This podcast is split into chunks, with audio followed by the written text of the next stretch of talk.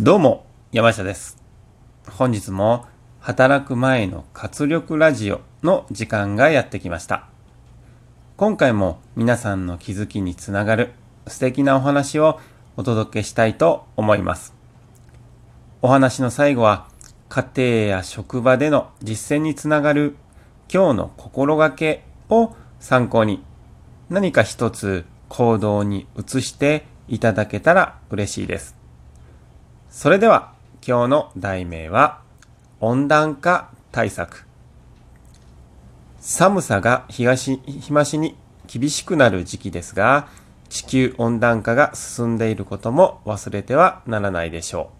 う。夏を迎えると毎年のように最高気温を更新しています。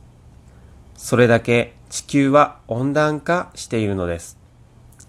冬においては積雪量が減った地域が増えています。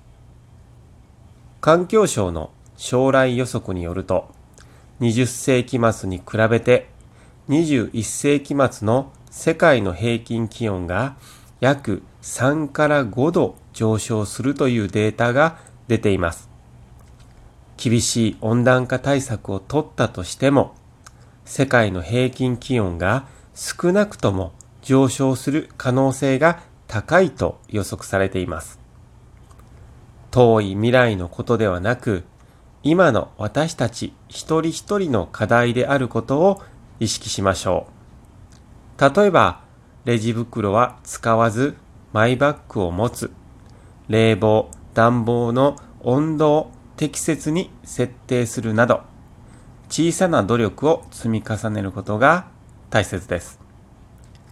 温暖化防止のために、これだけはできているという目標を持ちましょう。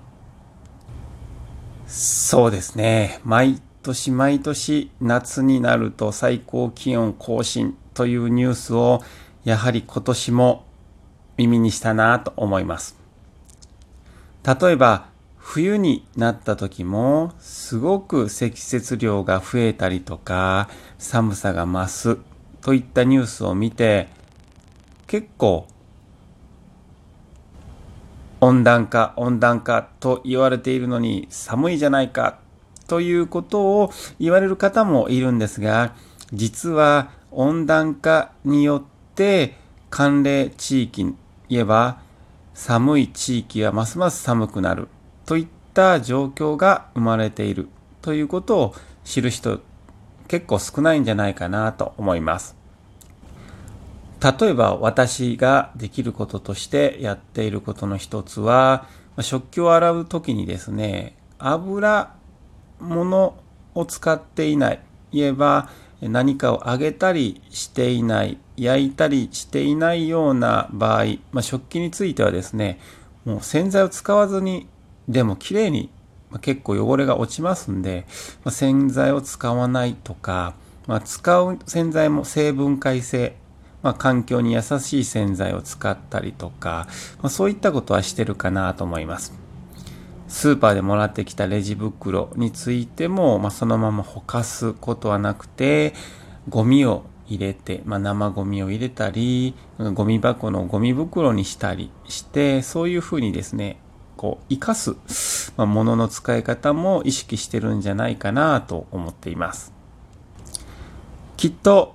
これを聞いていただいている皆さんも、あ、私はこういうことしてるよということがあるんじゃないかなと思います。そういったことを楽しみながら一つ一つできることを増やしていくと素敵じゃないかなと思いました。それでは今日の心がけは自分にできることを考えましょう。素敵な一日をお過ごしください。いってらっしゃい。